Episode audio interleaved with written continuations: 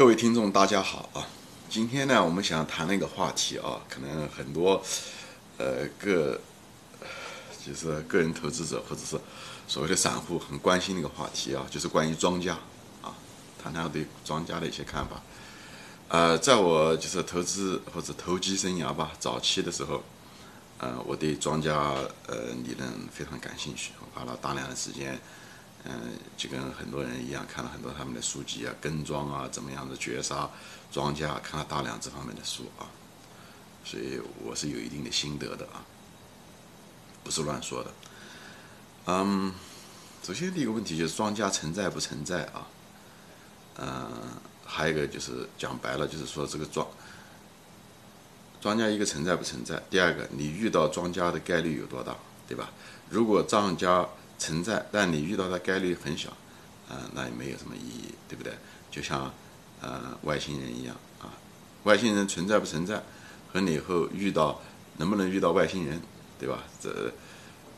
呃，他如果他存在，但你遇到的概率很小，也没有意义，对吧？就是从实用的角度来说啊，嗯，在中国历史上，呃，股市上，在九六年到二零零零年这段时间啊，庄家是存在的。确实存在，呃，我们就给它个名字叫庄家啊，呃，在中国大量的那时候，散户集中，呃呃，公募资金很少，监管不严，市场不成熟的情况下，那时候存在了大量的庄家。以后随着监管越来越严，以后，呃，公募资金在这个市场中越来越占有重要的作用，像保险金啊，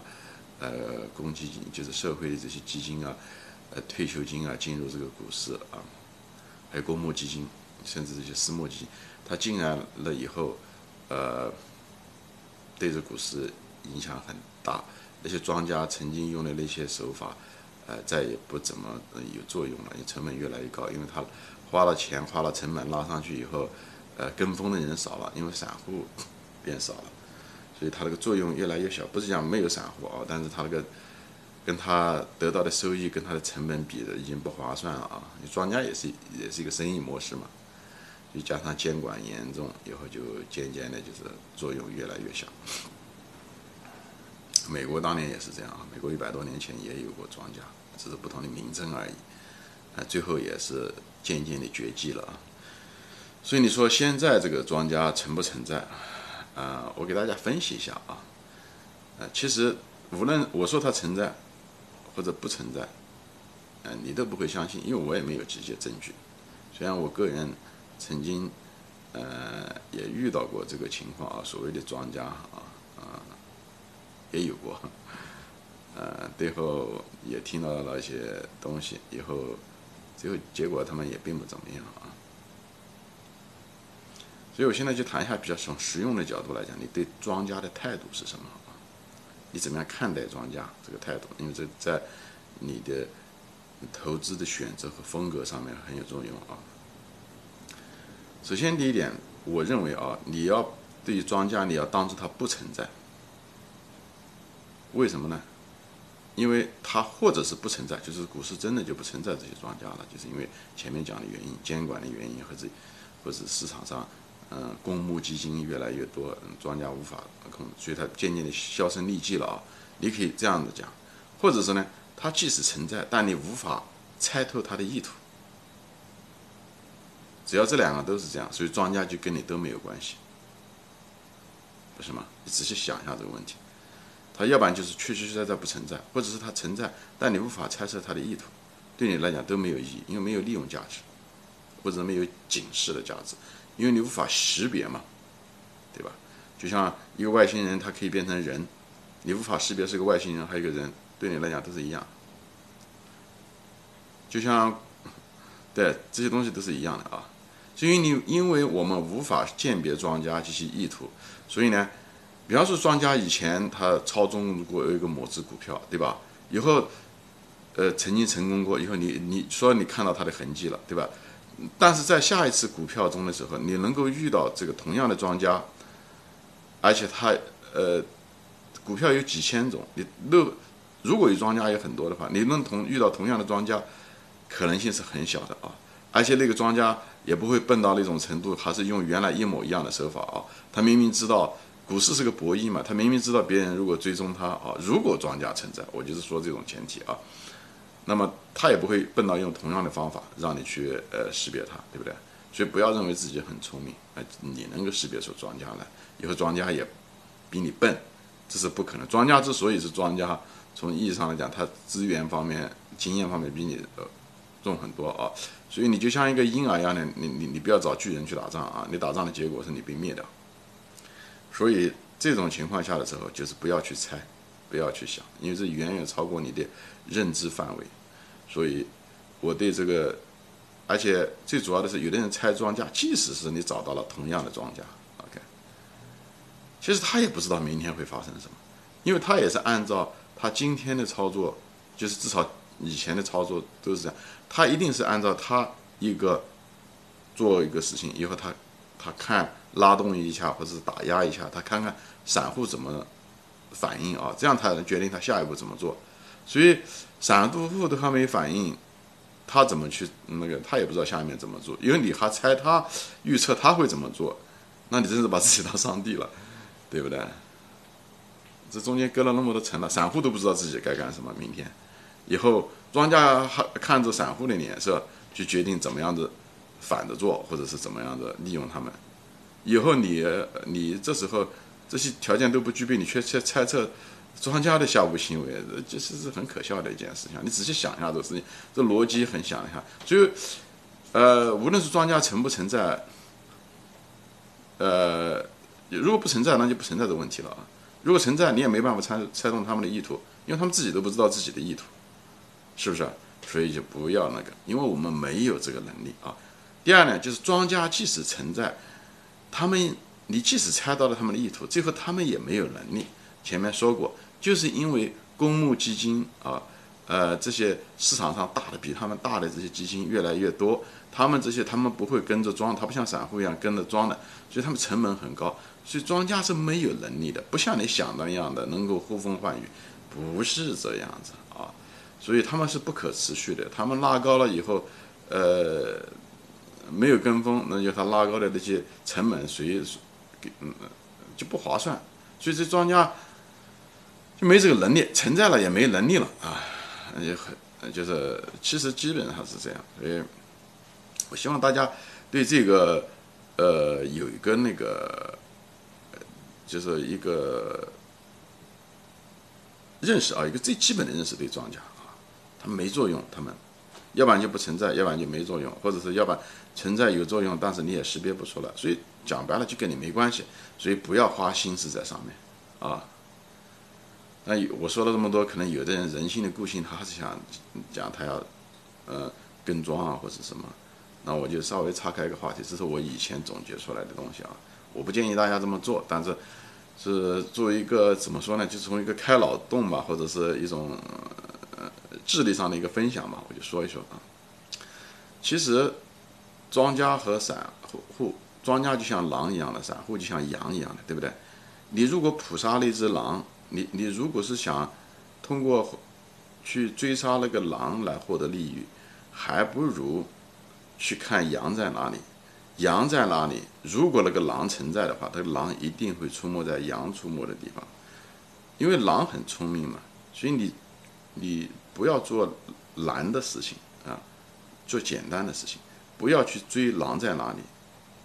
因为你只要知道狼会吃羊，那么它一定会出没在。羊多的地方，也就是散户多的地方。那散户喜欢集中在哪些地方呢？他们就喜欢集中在一些小盘股，啊，股价每天变动很大，或者是短期内变动很大的。他们喜，因为他们喜欢一夜暴富嘛，这是人的心理，所以狼也会出没在那里。而且小盘股一般的，呃，它会上下波动。所以，如果你的水平高啊，我是说你你的那个投机的水平高，我不是讲投资，这里面跟投资一点关系都没有，因为这里面涉及到预测股价，不涉及到公司的基本价值啊。我就谈这个只有投机的这个东西，我不主张大家投机啊，我就是分享一下啊。所以，与其抓狼，不如到羊的地方，以后等待着，哎，你就会出现，以后这庄家也许会起一定的作用，买卖或者你在这里面就可以获利。讲白了是你与狼同舞，猎杀羊而已，啊，这个东西从道义上来讲是很不那个的啊，但是在市场上也是一种策略，但这个策略其实是个很低效的一个策略，因为 现在市场上羊也不是那么简单了啊，而且大也有监管啊，也有也有牧羊人，也有监管呃狼的人啊，所以这监管越来越严，所以狼现在是越来越少。但是你如果要是，嗯，与其捕杀狼那个难度那么大，还不如与狼为伍捕杀羊。如果你选了一条路的话，在市场上做投机的话，你如果是说我的能力不怎么样，但是我还是想投机，那你就远离狼，远离狼的什么意思？就是远离狼出没的地方，对不对？那狼喜欢出没在什么地方？前面说过，就是那些小盘股，对不对？它容易操纵嘛。公募基金相对来讲比较少，因为那些往往这些小盘垃圾股啊，就没有业绩，公募基金也不愿意买，所以呢，都是散户听到那些消息啊、概念啊、热点呐，他们就进去，因为没有鉴别能力嘛，所以这时候狼也就进去了。所以在这种情况下，你如果是想我不想趟这个浑水，那你就远离这一对另外一部分人说的，你就远离这些小盘概念股、热门股、有消息的股。啊，你几天就会发一个消息，激动人心却没有业绩的股，这东西都远离。所以，别在河边走，啊，这样你就不会失脚，好吧？嗯，就是这是我给大家的一个规劝啊。但是为什么市场上对这个庄家跟庄啊这么流行呢？其实就是跟庄跟预测是一个东西，就是它是它预测股价的一种形式啊。它因为预测别人的行为，它。别人是在这地方就指庄家，他首先假想成他一个庄家，至于像这个庄家真正存存在不存在，谁都不知道。哎，他假想出来以后，他还猜测他的行为，纯很多东西都是人性的臆想和自大啊。哎，他总是找出来一个这样的假想敌，而且他还觉得他还能够猜测出来他素未平生的、从来没有见过面的那个所谓的不知道存在不存在的那个庄家明天的行为或者下一步的行为啊。这人的这个想象力，呃，大多数都是想象力的作用啊，就是有的时候挺可笑的。你想一想啊，啊，实际上属于跟庄，就是所谓的屠龙之术啊。屠龙就是你没有机会遇到龙，但是你却想屠它。叶公好龙讲的就是这个东西，所以没有用处，不仅没有用，而且还有害。它之所以会有害的原因呢，其实庄家就成了一个人们人性自大的一个喜欢自圆其说的一种。借口啊和替罪羊，对不对？一个一个个人投资投机者，他买了股票，最后赚了钱了，那是他有本事、有能力啊，判断正确啊，选中了。如果他买了以后赔了钱了，他会说这是庄家在那个地方操纵股票，反着做，怎么样怎么样？又是打压了，又是乱提升了，反正就是这些东西都是都是为了这，就是做。一个目的就是为了解释他无能，就是你但做错的时候，就说是庄家呃导致了你，而不是自己能判断能力差。所以有这种心态的呃散户个人，就是永远不知道怎么样子认识自己、悔改自己，最后在市场上不断的重复着同样的错误啊。所以我希望人啊，就是不要执迷不悟，不要做超过自己能力圈的事情。有些股票就是不可预测，别人的意图你就是不可预测，股市。每天市场上成千上万人交易，所谓的，呃，庄家也好，大户也好，公募资金也好，成千上万，你都不知道他们，你们你是不可能知道他们的行为的，所以别花精力去做这个事情，因为你即使知道一部分，那只是市场的一个片段而已，你还是不知道全面，所以那是上帝才知道的事情，所以人不要知道，不要去做这些啊，所以不要去贪婪，贪婪的意思就是说，你你你你。你你就不归你的，你你没有那个能力，你不要去，没有金刚钻不揽瓷器活啊，嗯，就是这样的，嗯，有的时候金刚钻是没有的，就根本就不存在啊，所以呢，这个又涉及到呃讲这些东西，就涉及到还是回到原来的，就是人呐，就是要守本分啊，守本分就是不猜测，你超过我们的能力圈，不贪婪，就是不做我们能力圈之外的事。只是去做能力圈之类的事，就是研究企业、研究行业，啊，把公司研究透，把它的价值研究透，以后股价很简单的跌到了价值以下，你就买入，就是这么简单，对吧？有人说过嘛，就是股市啊，在股市上面锻炼你的人品，股市就是人生之道。股市如婚姻哦，选股如选妻，就是这个道理。在股市上，你就像婚姻一样，婚姻成成成功的道理是什么？婚姻的成功的道理就是说，你做个好人，我做个本分的人，一个老实的人，一个诚实的人，我不好高骛远。有什么是什么？以后再找一个好人，也是这样子的，也是诚实，对不对？容忍、善良，哎，你们两个结婚了以后，你们俩就会走很远。你不要找个华而不实的人，或对别人要求很高、喜欢挑别人毛病的人，你自己也不要挑别人的毛病。有什么东西好往他好处想，他他如果是好人的话，他也会不会盯着你的缺点，有什么他都会往好你的想好处，双方都想各自的好处，就会走很远。如果反过来，双方都想各自的坏处的时候，挑别人的缺点，本人就是个坏人，所以你就很难走得很远。所以两个人天天吵架就是这样。持股也是这样的，持股就是要守本分啊，就是。你首先自己做个好人，不要贪婪，不要指望一夜暴富。股市上百分之九十的人赔钱都是想一夜暴富，一夜暴富就是一种贪婪。他贪婪是什么呢？就他想得他不该得的，在不该在那么短的时间内得，想他想得到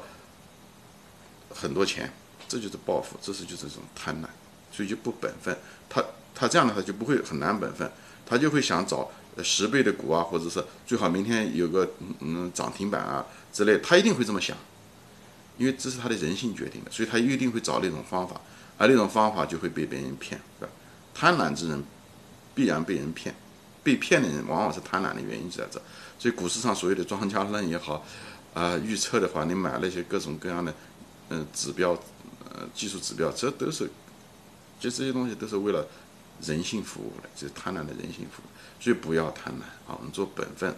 就像婚姻一样的，我们自己做本分，以后找个本分的公司。这公司就是实实在在的，他赚钱，他一直赚钱，他也没有一天到晚今天发这个信息，明天发了个信息，今天公布这个产品，明天公布另一个计划，以后都不兑现，对不对？以后你看他的资产负债表都是就像垃圾一样的，以后又不挣钱，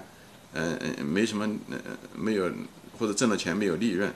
啊，就是所以这些公司就是盈利。所以你是个好人，你很容易鉴别一个好公司，就像你一个好，呃，所以。做个本分的人，这样就像一个婚姻一样。你是个好人，你很容易见一个好人。你一个，所以股市如人生，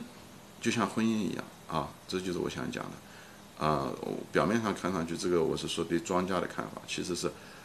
呃对人生、对婚姻，嗯，你怎么样在股市上成功最基本的，做一个好人，选一个好人，或者是就选个好公司啊，鉴别它，嗯。今天就说到这里，谢谢大家收看，下次再见。